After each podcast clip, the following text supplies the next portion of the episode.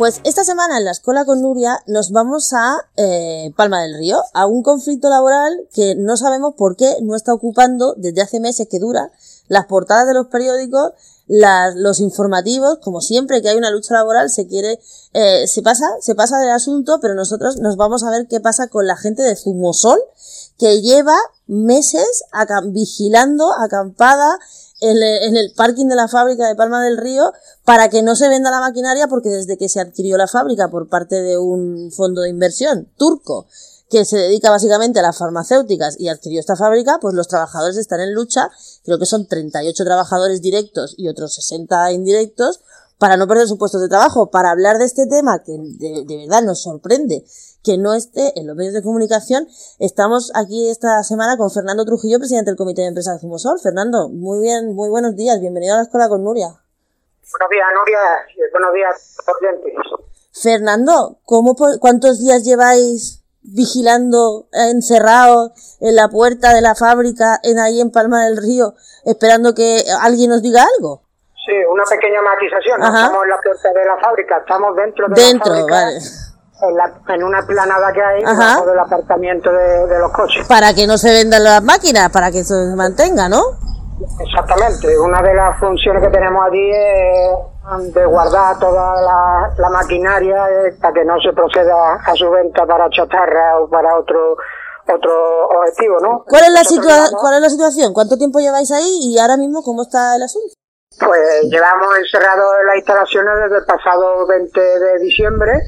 Son ya 170 y tantos días que llevamos durmiendo en tienda de campaña, como digo, debajo del aparcamiento de los coches. Que hay ¿Cuántas personas hay ahí? Pues somos 38 trabajadoras y trabajadores, lo que pasa es que hacemos, hacemos turnos rotatorios para, para, para seguir llevando también nuestra vida diaria. Claro, claro. ¿Y cómo, y cómo, o sea, la fábrica está parada, la fábrica, ahora, desde que, porque es esto, la fábrica se vendió a un fondo de inversión y la situación que, en que quedasteis vosotros era más o menos un limbo, nadie os dijo nada. ¿Cómo empezó el conflicto?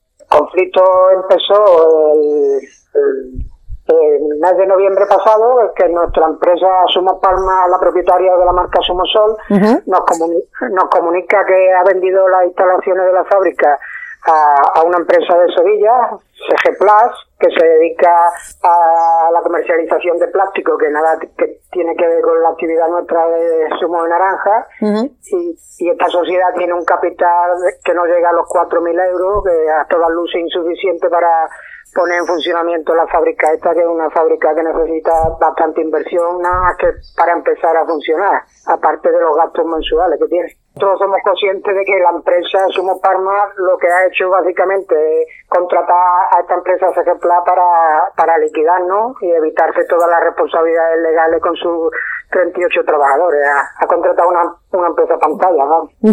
¿Y cuál es la situación vuestra? ¿No trabajáis? ¿Se trabaja algo? ¿No cobráis nada? Eh, ¿cu- ¿Cuál es la situación de las 38 familias? La, la empresa no tiene funcionamiento desde el 1 de septiembre de 2020 y nosotros actualmente ni, ni hemos dado de ninguna de las dos empresas ni hemos sido despedidos por ninguna de las dos empresas. Con nosotros están jugando un partido de tenis una empresa a otra, se echan las culpas entre ellas y el resultado es que nosotros estamos en un limbo laboral en el que ni siquiera teníamos derecho a prestación por desempleo. Eso le iba a decir, porque no estáis despedidos. Exactamente. Y, y la autoridad laboral, la inspección de trabajo, la, lo- la magistratura, toda esta, toda esta gente que hay alrededor de, del derecho laboral, ¿qué os dicen? Porque eso es inaudito lo que se está pasando a vosotros. Sí, todos todo se echan la culpa uno a otro. Una administración dice que no es su competencia y nos echan a otra.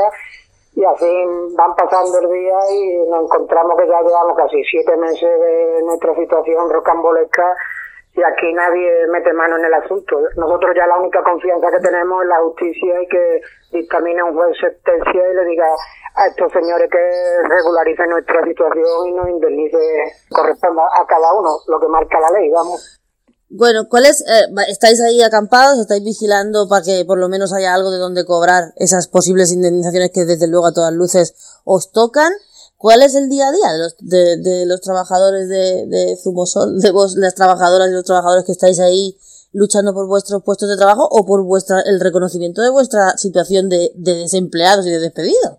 Sí, el día a día eh, es duro porque aquí ya estamos en la provincia de Córdoba, en Andalucía, ya llegamos a mediodía a los 42 grados y como ustedes comprenderéis, debajo de la chapa de un aparcamiento se, se corren a temperaturas que son incompatibles con, con, con la estancia allí. Pues lo que hacemos es co- mojarnos como podamos allí con una manguera, eh, buscar sombra por donde haya y, y hacer turnos rotatorios en el que no sea muy mucho tiempo en el que esté cada, cada trabajador para, para que no llegue al colapso y, y, y un golpe de calor y tengamos problemas. La empresa, ninguna de las dos empresas, ni la pantalla ni la anterior, no os ha dicho nada. Nada, nada. eh, Ellos, en varios actos de reconciliación que hemos tenido con la empresa, Sumos Parma le echa la culpa a CGPLA que la ha engañado y CGPLA dice lo mismo de Sumos Parma y de ese discurso no, no salen. Pero una pregunta, Fernando, los zumos Zumosol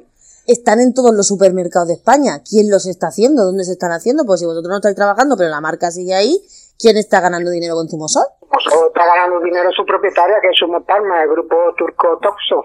Ellos la comercializan y la, la envasan en donde ellos estimen oportuna. En, en cualquier fábrica que llegue que le diga que le haga su producto le, con una característica química y le, le proporciona el envase y la fábrica que le pague pues se lo, se lo envasa. Nosotros actualmente desconocemos dónde están envasando. Aquí en Palma del Río, en Córdoba no, desde luego.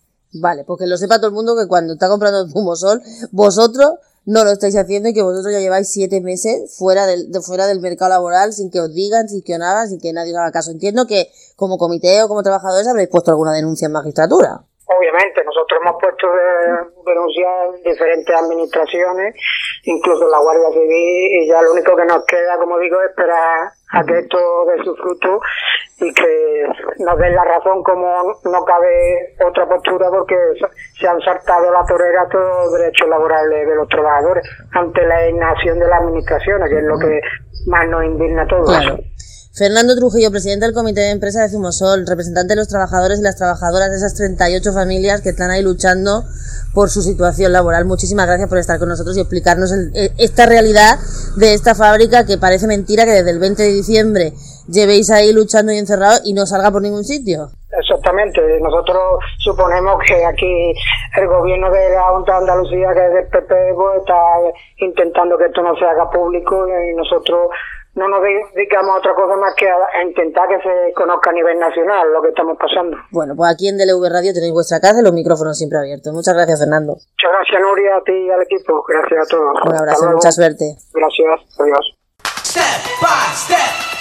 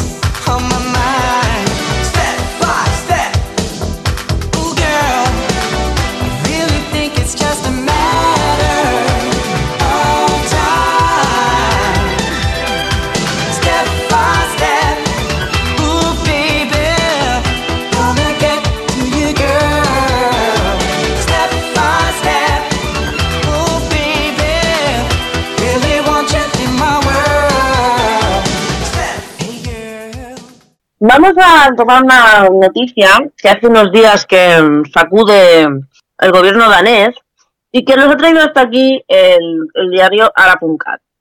Y que destapó que durante los años 60 y 70 el gobierno danés había implantado a unas 4.500 chicas entre 13 y 17 años DIUs, dispositivos anticonceptivos de chicas de Groenlandia para intentar controlar la natalidad precisamente de ese territorio. El tema era que ni se lo decían a ellas, ni se lo decían a los padres.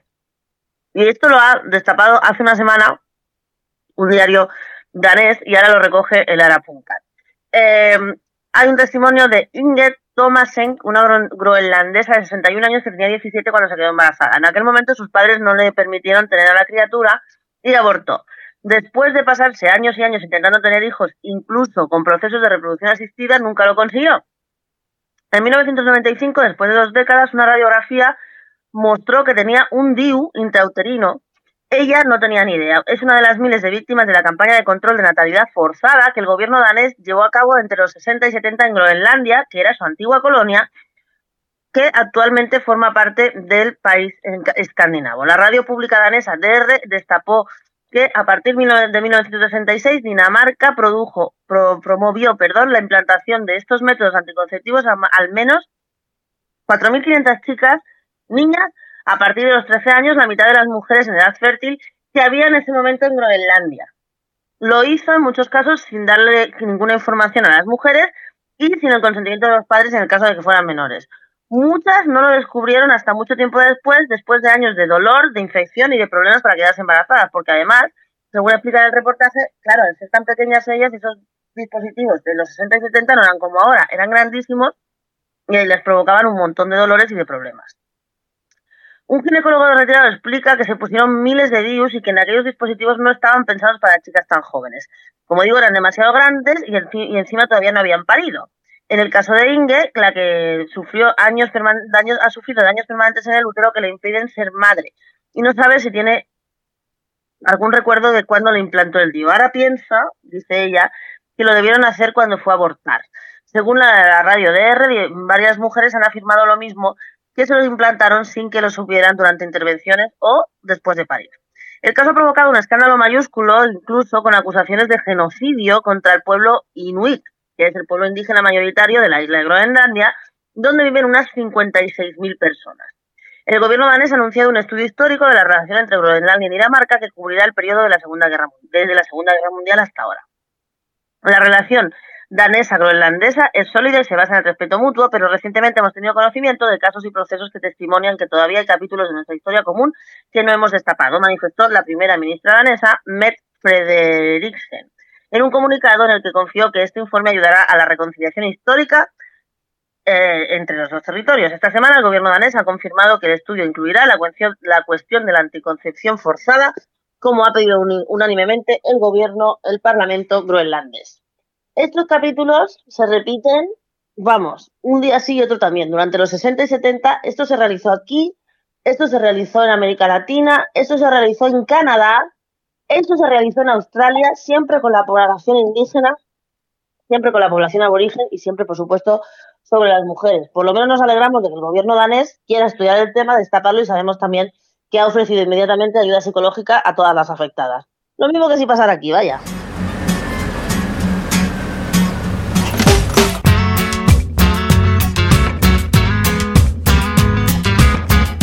No por pobre y feo, pero antojado.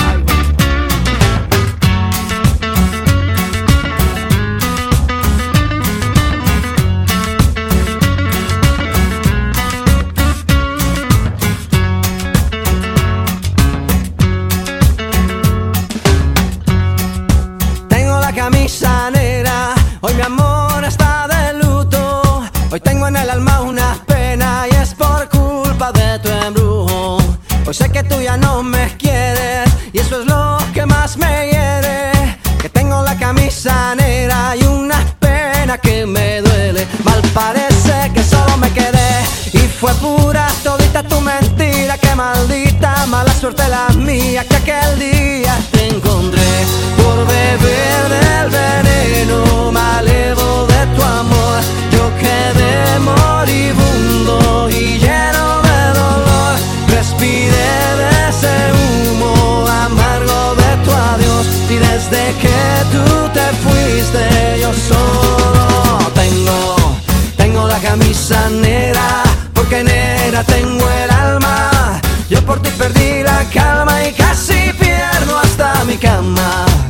Cama, cama, cama, baby. Te digo con disimulo que tengo la camisa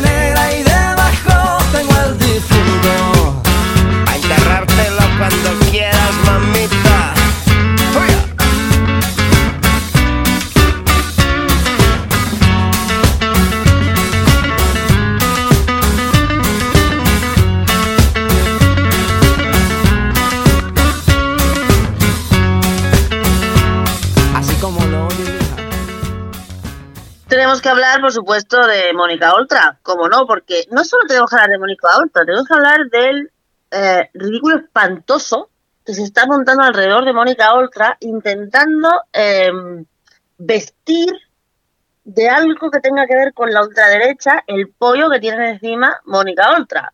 Vamos a ver.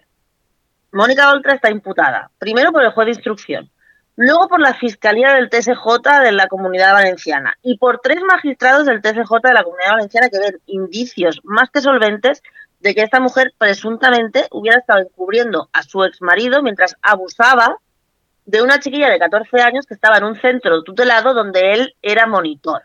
Hay que recordar que él lleva una condena ya de 5 años por estos hechos. O sea, hay una verdad judicial que dice que ese tío está, había abusado de esa menor.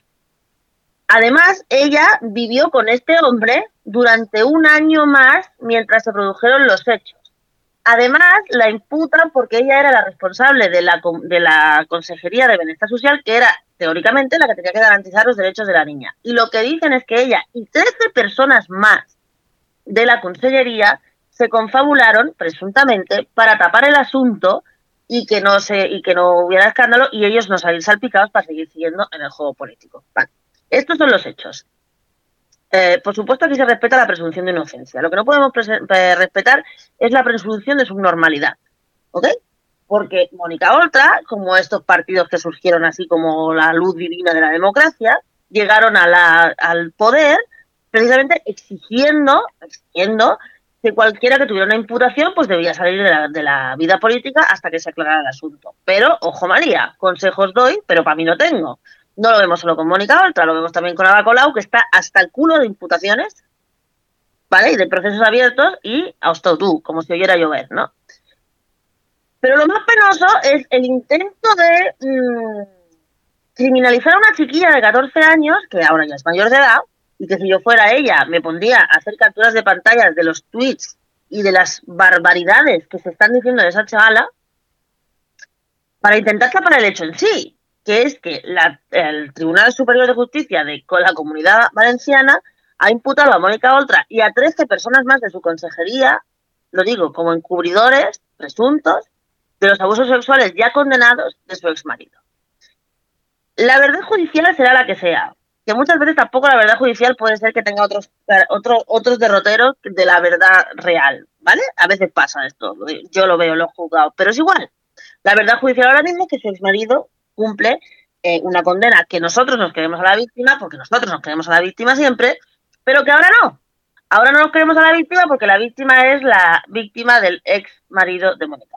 Es penoso y patético que nadie tenga un poco de cordura en esta historia, sobre todo desde Compromís.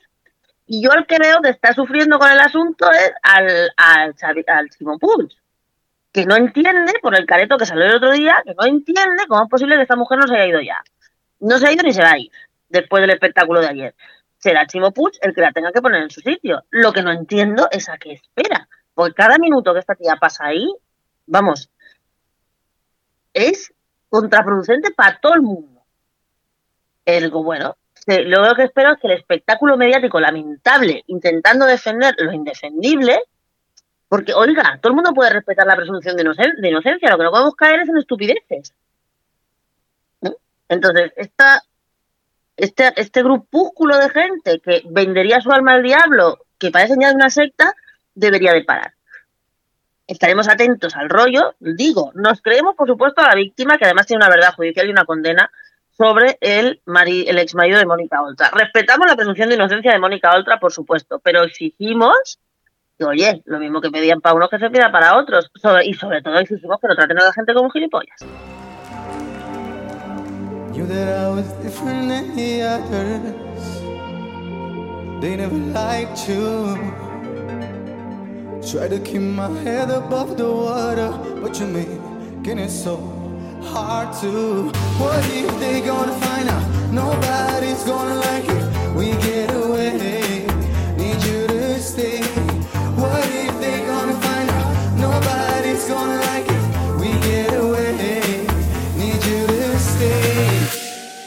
Hola mi bebé, hola mi bebé, llámame, llámame, llámame, llámame. Hola mi bebé, hola mi bebé, llámame, llámame, llámame, llámame. Hola mi bebé.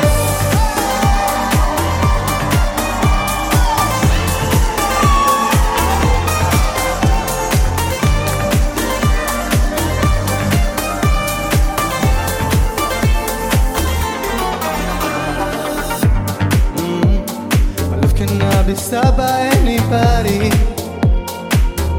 Cause it's so true. Show it to the world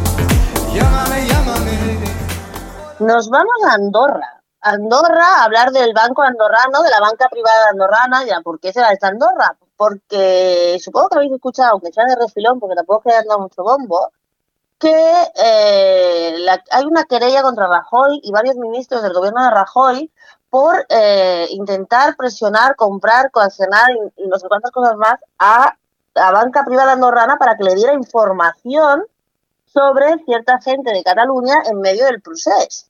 Esto cada vez se parece más a una película mafiosa. La vanguardia recoge que el juez investiga si hubo presiones a, banca privada andorrana para que se revelaran datos de políticos independentistas catalanes.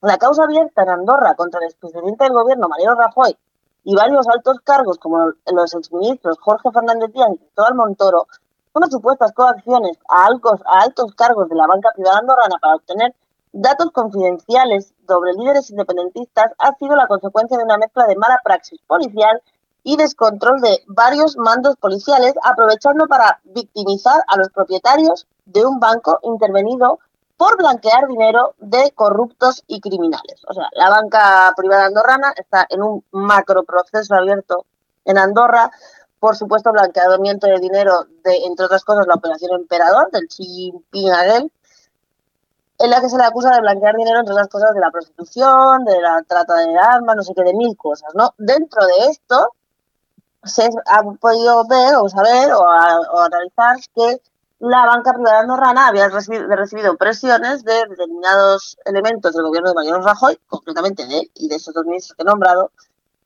para obtener datos bancarios sobre eh, políticos catalanes que estaban interviniendo en el proceso. Este es el resumen, según la vanguardia, que hace un investigador de la llamada Operación Cataluña y la mafia policial sobre aquellas querellas admitidas a trámite por la justicia andorrana. La jueza andorrana, Estefany García, acaba de dar el paso de comunicar oficialmente una querella que ha admitido a trámite a Rajoy, Montoro, Fernández Díaz, el secretario de Estado de Seguridad, Francisco Martínez, el exdirector general de la Policía, Ignacio Cosidó, el exdirector adjunto operativo, Eugenio Pino, y el inspector Bonifacio Díez Sevillano. Los partidos independentistas pidieron ayer en el Congreso, esta semana, perdón, que investigue estas presuntas maniobras. Según explica la jueza instructora en la resolución, los hechos denunciados estarían relacionados con presuntas extorsiones, coacciones y chantajes realizados desde el año 2014 por agentes de la policía a responsables de la entidad bancaria BPA. La razón sería, abro comillas por sobre el auto, conocer mediante vías ilegales una información bancaria secreta protegida por la legislación andorrana y relacionada con los distintos gobernantes de Cataluña y sus familiares, entre los cuales se encontrarían Jordi Puyol, Artur Mas y Uriol Junqueras. Cierro. En la mala praxis y descontrol, según el auto, estaría la cita que propone el CEO del banco, Joan Pau Miquel, el agregado Interior de la Embajada de España eh, en Andorra, Celestino Barroso, el encuentro es en Madrid, sin saber que Miquel le grababa. Hmm. Barroso se identifica como con su cargo, dice llevar un mensaje de Madrid, en resumen que BPA debe colaborar aportando papeles, alguien les comunicaría cuáles son, si quieren detener una inspección del Banco de España y un hachazo a sus dos, entidades, BPA y Banco Madrid. Barroso le aconseja que no aporten una bolinga. Esto cada vez es peor, o sea, es- esto de verdad es horrible.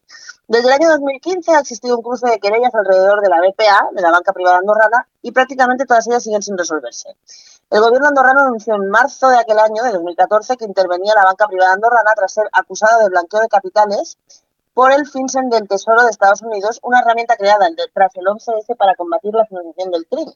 Estados Unidos señaló directamente a la entidad bancaria de participar de forma activa en el blanqueo de dinero procedente de organizaciones criminales de Rusia, China, Venezuela y México. Madre mía. La acción de la FinCEN, alertada por España a través de la Embajada Americana en Madrid, según la querella, acabó con el cierre del BPA y del Banco Madrid. Ahora los ex gestores de esas entidades reclaman 141 millones de euros por el cierre. Según la acusación americana, el banco, propiedad de las familias Cierco, habría participado a altísimo nivel en facilitar transacciones de la mafia rusa a través de Andrei Petrov, hoy condenado por un caso de corrupción.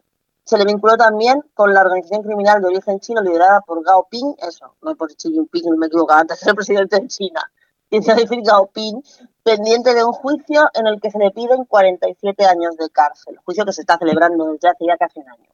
O por tener cuentas relacionadas con la corrupción venezolana, el caso que investiga la Audiencia Nacional. Un informe de la defensa alega que los vínculos con estas tramas criminales se han diluido para intentar justificar que la intervención estuvo basada en datos falsos.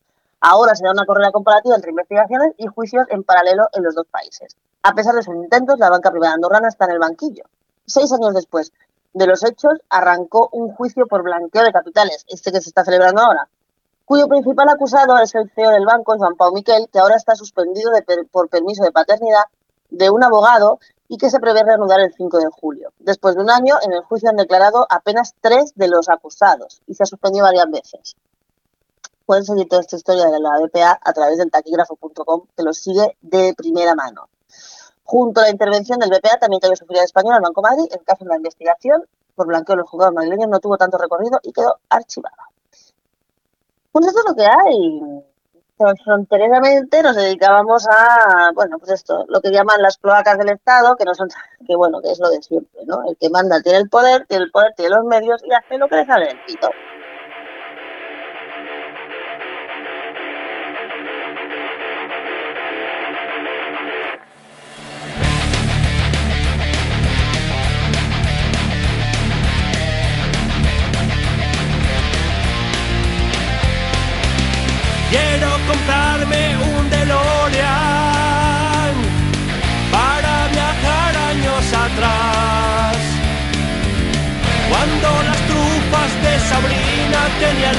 Poder que Alianza Popular.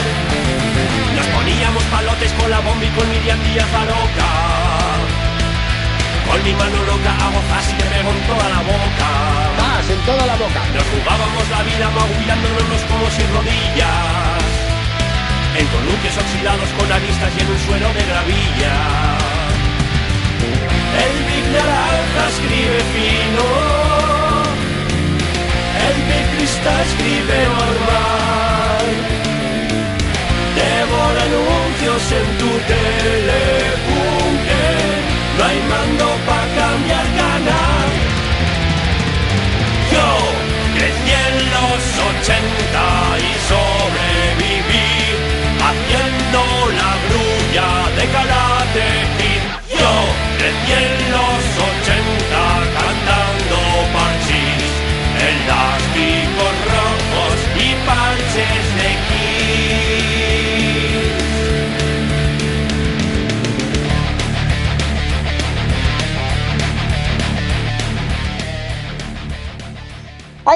antes hacíamos y que ya no hacemos. Y en la revista Alma, Corazón y Vida, ¿eh? del Confidencial, nos ha sacado un artículo maravilloso para gente así como millennial, no millennial, de la generación Z, de la generación Y, centennial, no centennial y tal, en la que recoge cinco cosas que se hacían antes y que ya se han perdido después de 10 años. Cinco no, seis o siete. Os las voy a explicar. Por ejemplo, ¿qué hacían los niños antes y que ya no hacen? Las pulseras de goma. ¿Eh? Cuando nos daba por algo, nos daba hasta el final. Primero fueron las pulseras lisas de colores que venían con una palabra que describía amistad, fuerza, valor, no sé qué, y tras ellas formas disparatadas en las que se ponían las muñecas que eran bastante irregulares. Acordaros de aquellas personas amarillas del Armstrong. Causaron furor en 2009 y era muy fácil encontrar a los niños con ellas en los colegios, intercambiando algunas por otras por más originales. Además, si te pones a pensar, también tuvimos la moda de hacerlas nosotros mismos. Comprabas unas gomitas de diferentes tonalidades y con una pinza se hacían. De acuerdo con el New York Times, uno de los secretos de su éxito fue la popularidad en los campamentos de verano de Estados Unidos, en donde se prohibía en muchos casos el uso de videojuegos. Pues mira qué bien. Causaron furor en ese ambiente y además comenzaron a verse como una forma secreta de sacarse un dinerillo extra por los niños que los vendían. Los niños siempre fueron maravillosos. Otra cosa que ya ha desaparecido y que ha tenido una vida cortísima es la Nintendo Wii. Ajá, la Wii, aquella de los mandos así que tal, que bailábamos, que no sé qué, al final, caca de la vaca. En una continua evaluación de las videoconsolas, es normal que algunas se quedaran obsoletas. De las más precarias hasta hoy hay un cambio tremendo, pero si hubo una que revolucionó el mercado fue la Nintendo Wii. Se llegaban a encargar con meses de antelación, la gente hacía largas colas para comprarla y se agotaron en muchos establecimientos. Con 101 millones de máquinas vendidas, despachadas. Es la tercera consola de sobremesa más vendida en todos los tiempos por detrás de todas las dos primeras PlayStation. Y la quinta, si incluimos los portátiles en la comparativa. La empresa optó por revolucionar lo visto hasta ahora, pasó de su idea del control del movimiento, con el tiempo hemos visto que la evolución fue simplemente puntual y que al final la industria prefirió volver al camino del bando tradicional, como todos hemos visto. ¿Quién no tiene una Wii? ¿Quién no corrió con la Wii? Aquel juego de los deportes de la Wii, saca la, la pistola, no sé qué, no cuánto. Otras cosas que han caído son la serie Crepúsculo, gracias al señor, o High School Musical, también gracias a las diosas. En el mundo del espectáculo del cine hay sagas, canciones y series que ya tienen 10 años. Antes de convertirse en una celebridad más controvertida de la cultura pop, mi queridísima Miley Cyrus, ella fue Hannah Montana, en Disney. Había música de comedia, de romance y este tipo de angustias entre adolescentes que lo convirtió en un éxito espectacular para niños. La cantante apareció en las portadas de muchas revistas para jóvenes antes de pasar rápidamente a ser Miley Cyrus y mejorar 100%. En la misma línea se encuentra la serie musical de instituto, en la misma línea que la serie musical de instituto se encuentran estos de, eh, de Crepúsculo que nos dieron, vamos, nos dieron, yo que sé cuántos años nos dieron. Ya ha pasado bastante tiempo desde entonces, desde entonces muchos adolescentes de todo el mundo contaban carteles de Rob Pattinson y de Taylor Lautner en las paredes de su. Las pelis basadas en una serie de libros de Stephanie Meyer hicieron estrellas internacionales de su elenco. Hoy la moda ha disminuido y los niños han encontrado nuevas obsesiones como Instagram o YouTube. El fenómeno fan se ha pasado al TikTok. Tendencias. Las tendencias también, vamos, han, se han ido al pito. Si, eran una- si eras una joven obsesionada con la moda, probablemente combinaste cada atuendo con un cinturón extra ancho. Complementaron absolutamente todo, fueron vistos en alfombras rojas, promo- promovidos por las Kardashian o Taylor Swift. Por suerte, las fashionistas de hoy han optado por uno estándar más normal. Y además, si echas la vista atrás, recordarás también que los chándales de terciopelo. Estoy segura, yo tengo un chándal de terciopelo. Los llevaron todas, Lindsay Lohan, Britney Spears, Nicole Richie y hasta Jennifer López.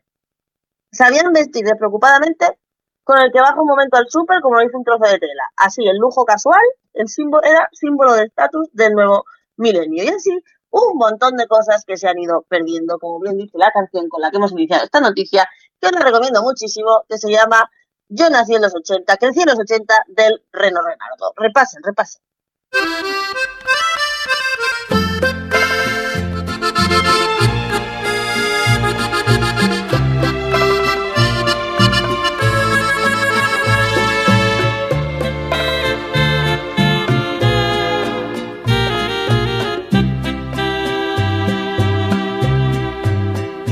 Rata inmunda, animal rastrero, escoria de la vida, adefesio mal hecho.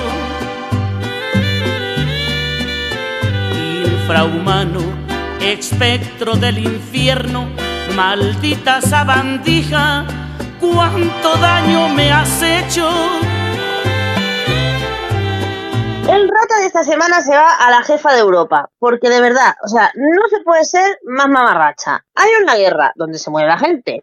Hay una crisis económica desatada por su mala gestión, su mierda de diplomacia y su nula capacidad política para evitar ningún problema de nadie en todo el puñetero continente. Y la colega Ursula von der Leyen solo se le ocurre vestirse, disfrazarse de la bandera ucraniana, ir a hacer unas declaraciones completamente estúpidas que además no estaba diciendo nada. Pero el atuendo era lo que importaba. ¿Por qué, señora, se cachondea de todos los europeos y todas las europeas que nos están jodiendo con la pinche guerra que nadie quiere que se han montado ustedes y a usted solo se le ocurre disfrazarse de bandera? Mire, señora von der Leyen, le mandaría otra cosa, pero de momento solo tengo para mandarle el rata de esta semana. alimaña, culebra ponzoñosa, desecho de la vida, te odio y te desprecio.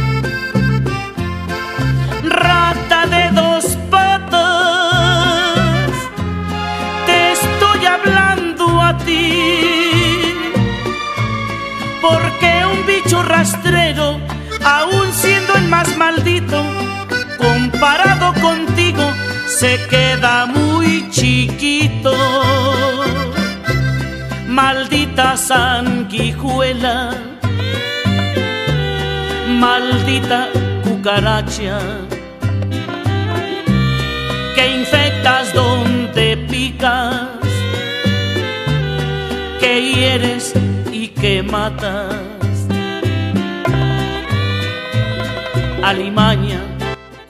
Bueno, pues hasta aquí hemos llegado esta semana. Tenéis toda la actualidad, pero esta tarde tenemos una cita, una cita importante. Hoy, domingo, jornada electoral, 19 de junio, elecciones andaluzas a las 8 y cuarto, en riguroso directo en nuestro canal YouTube de DLV Radio y en nuestra página web estaremos todas y todos los colaboradores de DLV Radio directamente para comentar y hacer el seguimiento de la jornada electoral. También, por supuesto, tendremos conexiones en directo con Andalucía, concretamente con Granada y con Jaén, y estaremos hasta que sepamos, o más o menos intuyamos, quién va a ser el próximo presidente o presidenta de la Junta de Andalucía. Así que a las 8 y cuarto hoy nos vemos en el canal YouTube de LV Radio. Por lo demás, pues ya sabéis que tenéis todos nuestros programas y os quiero, esta semana os quiero mm, especialmente eh, recomendar la, la sesión del DJ, DJ Mir, que lo tenemos, vamos, vamos, vamos. Es un pedazo de DJ, no dejéis de bailonguear con nuestra sesión hasta que llegue la tarde y nos veamos en directo para la jornada electoral. Por lo demás, estar muy bien,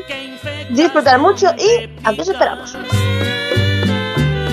que hieres y que matas. Alimaña, culebra ponzoñosa, desecho de la vida, te odio y te desprecio. Rata de dos patas, te estoy hablando a ti porque un bicho rastrero, aun siendo más maldito, comparado contigo, se queda muy chiquito.